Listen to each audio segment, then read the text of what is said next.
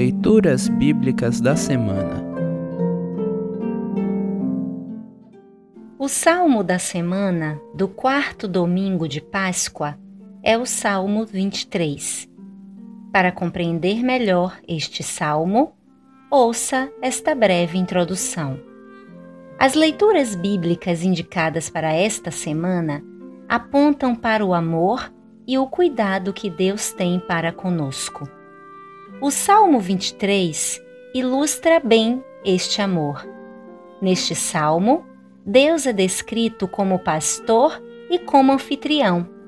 Este salmo tem uma profunda conexão com João 10, 22 a 30, em que Jesus fala conosco como o bom pastor.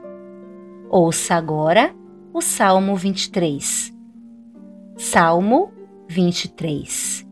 Título: Deus, o nosso pastor. Salmo de Davi. O Senhor é o meu pastor, nada me faltará. Ele me faz descansar em pastos verdes e me leva a águas tranquilas.